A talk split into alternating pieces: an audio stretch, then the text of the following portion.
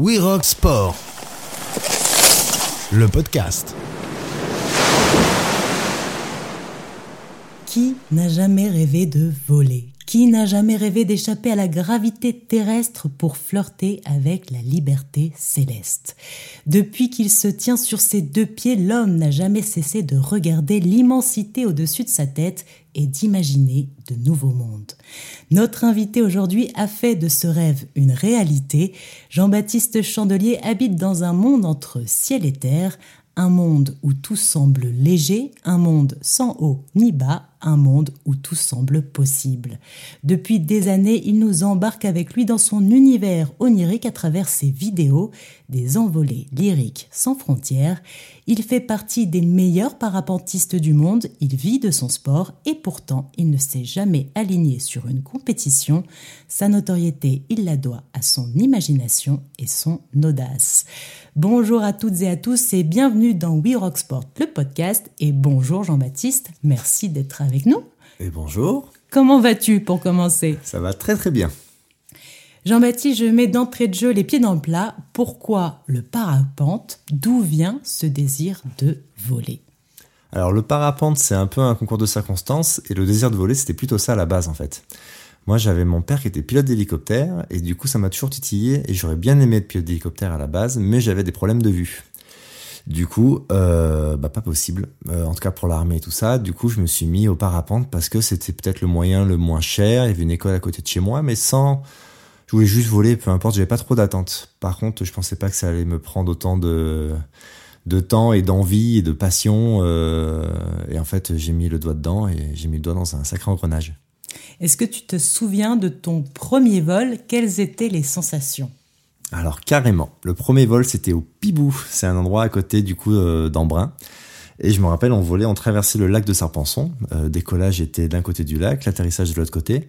Et je me rappelle, c'était mon cerveau qui comprenait pas. C'est-à-dire que j'étais en l'air et je regardais la voile, je regardais mes pieds comme ça. Je me disais, bah non, en fait, euh, en fait, je suis pas relié au sol. Et mon cerveau, il le comprenait pas. Et je trouvais ça magique et j'étais mais surexcité. Et après, je me rappelle quand j'allais rentrer le soir et que j'attendais le cours du lendemain, j'arrivais pas à dormir. Je disais, ah, mais vivement demain, vivement demain. Et c'était direct, ça m'a pris euh, direct droit, droit au cœur, on va dire. Ça a été une révélation. T'as su que tu voulais faire plus que ça. En gros, c'est ça. Ça m'a complètement. Bah, je pense que c'est ça la passion. Hein. La, la passion, c'est avant tout une obsession quelque part.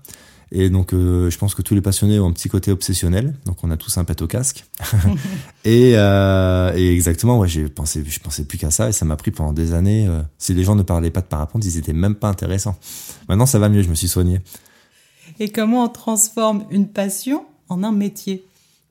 Alors, ça, c'est une question qui, je pense que alors c'est forcément un peu des concours de circonstances, beaucoup de motivation, beaucoup d'envie. Euh, moi, pour ma part, je suis arrivé dans un moment un peu particulier où finalement je suis arrivé au début d'Internet aussi, enfin où Internet et YouTube et compagnie. Moi, je me suis mis au parapente en 2004. Euh, je crois que Facebook ou YouTube, ça a commencé en, entre 2004 et 2006, mmh. euh, selon les, les, plateformes. Donc c'était vraiment à ce moment-là, moi j'arrivais et euh, je voulais pas faire de compétition parce que j'avais un petit traumatisme de la compétition en ski. Et je me suis mis à faire des vidéos et j'ai vu l'engouement qu'il y avait Internet à ce moment-là. Il n'y avait pas beaucoup de contenu vidéo, donc les vidéos devenaient plus vite virales aussi. Et euh, je me suis dit, bah, il y a peut-être en fait, euh, c'était vraiment la question de, de ma vie, c'était comment vivre de sa passion. Et du coup, je me suis dit, il y a peut-être une opportunité via ces vidéos, via l'audience qu'on peut avoir, pour vivre de sa passion, parce que très vite, je me suis rendu compte que la performance c'est bien, mais en fait, euh, si on veut vivre de sa passion, il nous faut des sponsors. En tout cas, je voyais ça comme ça, et que les sponsors, ce qu'ils veulent, eux, c'est vendre des produits, et que nous, on est passionnés dans un sport, mais du coup, faut réussir aussi à parler un peu leur langage. Je me suis dit, ben voilà, d'être fort, en fait, pour eux, c'est pas le but. Eux, ce qu'ils veulent, c'est vendre des, produits. Donc, je me suis dit, par la vidéo, peut-être qu'on peut toucher des gens. Euh, finalement, même si on fait pas de compétition, ça peut quand même avoir de la crédibilité. À un moment donné où c'était pas du tout le cas. C'est ça qui est intéressant. Parce que c'est vrai que quand on pense au sport, on pense à l'activité physique, on pense à la performance, et oui, on pense à la compétition et aux résultats. Mais comme tu le disais, aujourd'hui, avec l'explosion euh, des réseaux sociaux, le sport s'exprime d'une autre manière. Il s'exprime dans sa dimension esthétique, voire artistique, et notamment dans le milieu des sports outdoor qui sont très visuels, et il y a ce décor extraordinaire, le théâtre de la nature. Qu'est-ce que ça veut dire être athlète professionnel aujourd'hui dans ces sports-là où on n'est pas obligé de faire de la compétition, d'avoir des résultats, des médailles bah pour moi, c'est vrai que le milieu, on est dans un milieu très très instable qui change très très vite parce que effectivement, les réseaux sociaux, on a des nouveaux tous les deux jours, les algorithmes changent très très vite. Et euh, si on part, j'ai une bêtise, année 2000, il y avait quasiment que les champions du monde, compétiteurs, qui avaient les sponsors. Aujourd'hui, on a aussi ce qui s'appelle les influenceurs purs et durs, des mecs qui font même pas du sport à haut niveau. Euh, ça peut être quelqu'un qui apprend une activité, mais qui se filme bien, qui parle bien, qui passe bien, et les gens vont se mettre à, suivre la personne. Donc aujourd'hui, on a deux types de professionnels, on va dire, et il y a ce qui est entre les deux. Donc il y a les purs compétiteurs, les champions du monde qui font rêver les gens via la performance.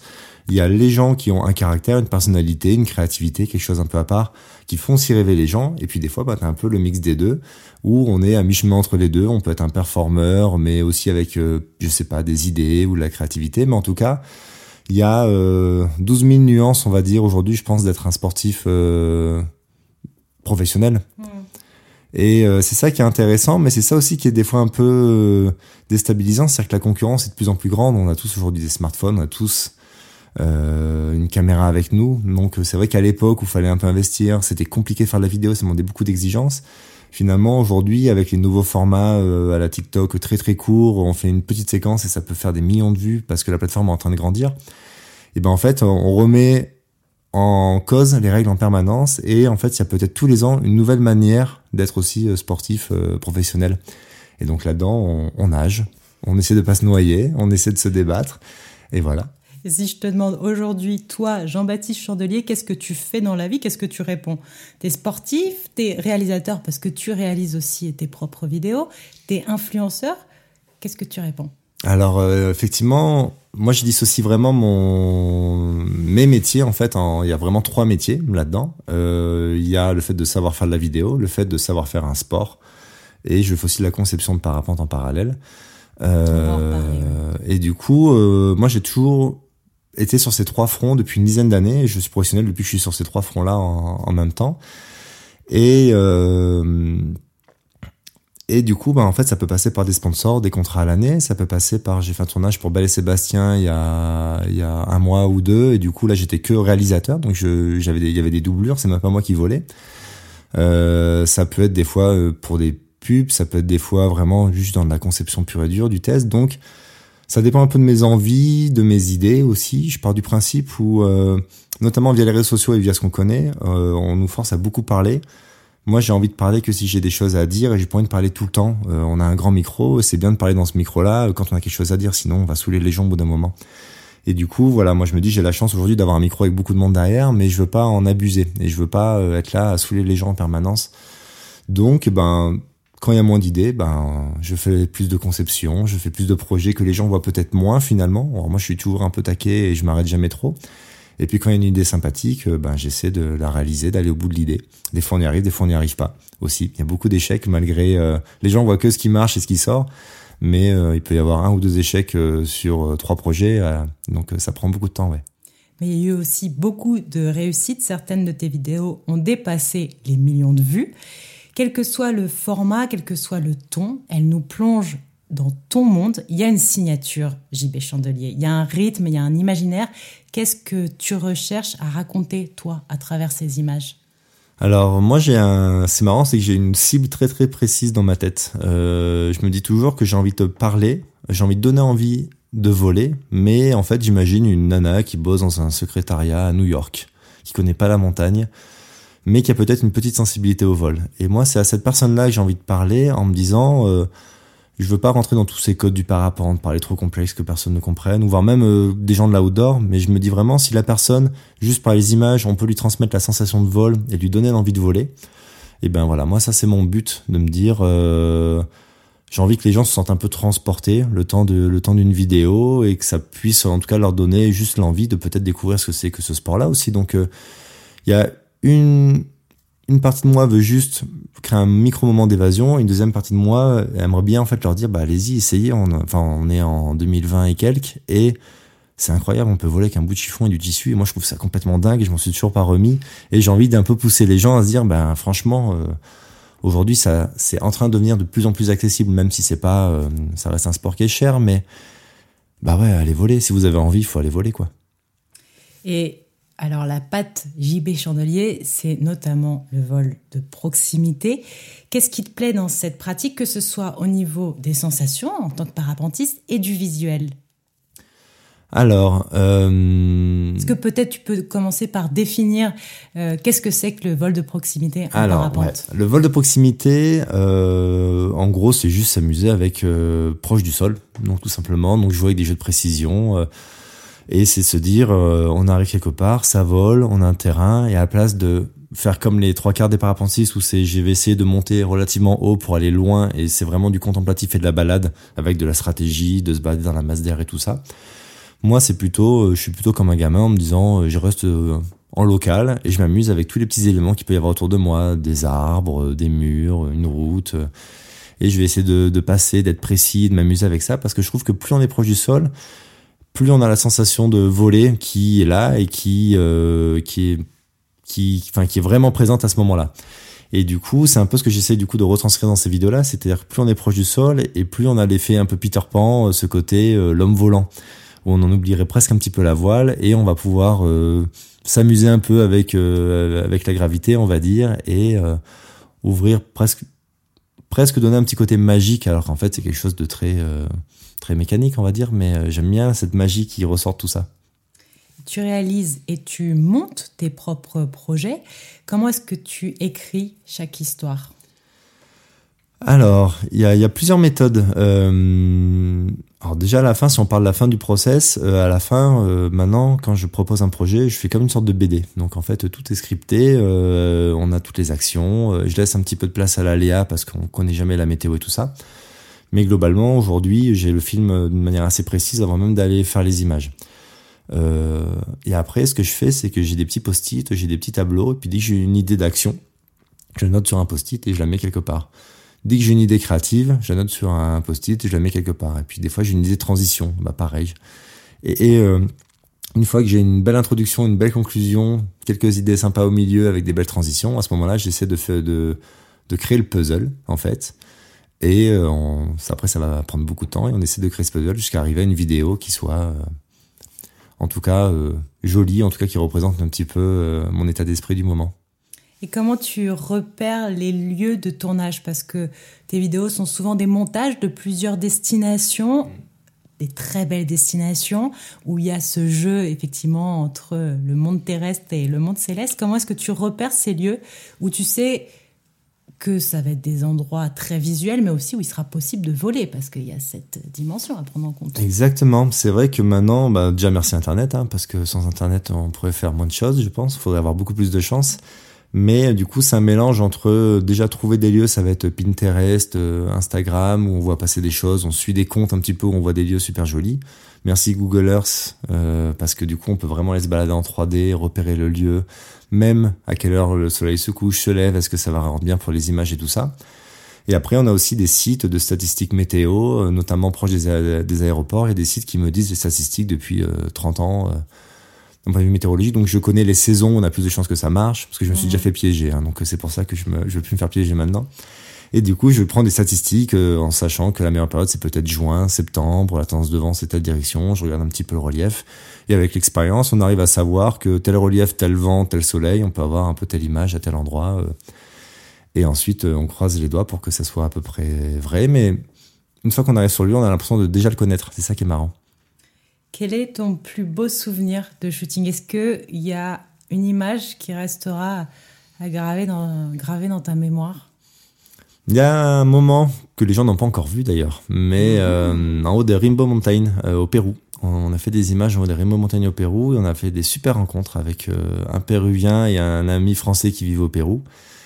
Et on était parti shooter là-bas. Euh, il y a eu une aventure humaine autour de ça. On s'est pris des buts, on a galéré, puis on est retourné, puis ça a marché. Et euh, il y a eu toute une aventure. Du coup, on sortait complètement des sentiers euh, touristiques. On était là avec euh, ben, un vrai Péruvien qui, qui avait une chatch incroyable et qui nous créait des opportunités incroyables.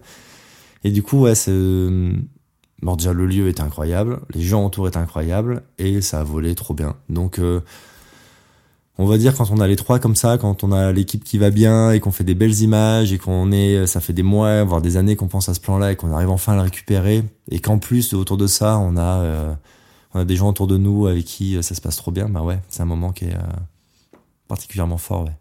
Et on pourra le voir dans peu de temps, ou tu vas pas le garder pour toi. Eh ben, j'espère. Je me dis que ce projet-là, c'est le projet de ma vie, en fait, parce que je veux aller dans plein d'endroits du monde. Et le souci, c'est qu'entre deux, j'ai eu un accident, j'ai eu un Covid. Euh, et du coup, on galère pas mal à terminer les images parce que ça demande souvent des grosses autorisations. Il y a le Covid au milieu. Et je me dis que bah voilà, celui-là, on prendra le temps qu'il faudra, on le fera. J'en ferai d'autres euh, entre temps, sinon il mettra peut-être trop de temps à sortir. Mais euh, en tout cas, euh, il sortira un jour, c'est sûr tout vient à point, à qui c'est attendre. Exactement, c'est ça. Moi, je suis pas pressé. Et JB, quelles sont tes inspirations? Donc, tu t'inspires beaucoup de ce que tu trouves sur Internet, tu repères les lieux, mais quelles sont tes inspirations euh, dans le monde du sport ou autre? Alors, bon, il y a deux, trois personnes, effectivement, qui ont été hyper inspirantes. Euh, je pense à des Danny McCaskill, des Candy Tovex, des Jason Paul. Euh, qui sont vraiment des athlètes créatifs. Et c'est clairement, en tout cas, au début d'Annie McCaskill, qui m'a vraiment mis sur la voie. Enfin, je le connais pas du tout, hein, mais en tout cas, qui m'a inspiré dans ce sens-là. Et, et maintenant, après, c'est je me balade sur internet et puis des fois il y a une vidéo juste qui me parle ou qui me touche plus que d'autres et à ce moment-là je la mets de côté et je me dis à ce moment-là quelque chose de sympa mais ça peut être tout et n'importe quoi ça peut être des pubs ça peut être des moments de film du cinéma ça peut être euh, et ce qui est très intéressant aussi, c'est que des fois, j'ai la chance de, de, faire des tournages dans des grosses pubs ou dans des euh, au cinéma et on rencontre des gens qui sont des champions du monde de la vidéo, on peut dire un peu les Canditovex peut-être de la vidéo. Euh. Et du coup, bah, c'est hyper intéressant et je leur pose un milliard de questions à la seconde et euh, je m'inspire vachement d'eux, de leur regard, de comment ils font pour essayer nous aussi d'améliorer un petit peu notre technique pour faire des films et s'inspirer de Hollywood entre guillemets quoi. Et, euh, et voilà, du coup, c'est un gros. Je suis curieux, donc je me balade un peu partout et dis qu'il y a un truc qui me plaît, euh, juste je note, je le mets de côté, comme ça, j'ai quand même une banque d'images où je peux retourner dessus et je me dis, bah là, il y avait ce moment-là qui est intéressant. Est-ce que je peux pas l'utiliser? Et depuis peu, on voit dans tes vidéos d'autres personnalités du sport. Je pense à Kylian Jornet, à Victor Delerue. Tu t'entoures aussi euh, d'autres personnes que tu amènes au vol. Il y a François Daen. Comment est-ce que t'amènes ces gens-là qui sont des experts dans leur discipline dans ton univers? Bah, là, il y a un challenge un petit peu. Alors, ça dépend des idées. Ce qui est marrant, c'est que c'est pas. Euh, pourtant, je suis quelqu'un d'extrêmement cartésien, mais avec les idées, euh, j'arrive pas à estimer comment et pourquoi elles tombent et comment comment ça arrive. Mais un jour, on dit tiens, ça, ça pourrait être sympa. J'aime bien cette définition qui dit déjà que des idées, c'est créer des ponts euh, de choses qui existent déjà. Donc euh, entre deux choses qui existent déjà, on crée un pont et ce pont-là, en fait, devient une nouvelle idée ou quelque chose d'original. Et, euh, et ben par exemple avec Kylian ou euh, Victor, c'était les Icali, donc des compositeurs de musique qui m'ont rappelé, c'était le Covid, le premier confinement, et ils m'ont dit ben nous on n'a plus de boulot à ce moment-là, est-ce qu'on ferait pas un projet pour délirer où on enfermait chez nous avec de vieilles images Et du coup j'ai proposé une idée, ça a emballé tout le monde, on est parti là-dessus. Mais j'aime bien effectivement de plus en plus, est-ce que c'est l'âge qui veut ça, mais le partage devient de plus en plus important. On va dire que je l'étais déjà pas mal avant et avec les vidéos notamment avant que je suis avec Adidas où j'avais fait des vidéos qui s'appelaient Hey Happiness où j'aimais bien faire les trucs avec les copains. Après je me suis professionnalisé donc ça a plus tourné d'une manière complètement égocentrique plus autour de moi et, euh, j'ai envie de reprendre un peu ces libertés d'aller un peu vers euh, vers les gens et on fait des rencontres. Euh, enfin c'est génial moi de pouvoir un peu motiver les gens à voler et surtout des gens qu'on estime aussi ou des gens en fait qu'on se rend compte ben François Daen super rencontre quelqu'un de, génial simple mais un personnage voilà je pense à devenir un super copain et du coup ben je trouve ça cool de se dire ben aujourd'hui on peut des gens qui nous inspirent. On peut aussi quelque part essayer de peut-être pas les inspirer mais leur donner l'ouvrir la porte vers vers le vol quelque chose comme ça.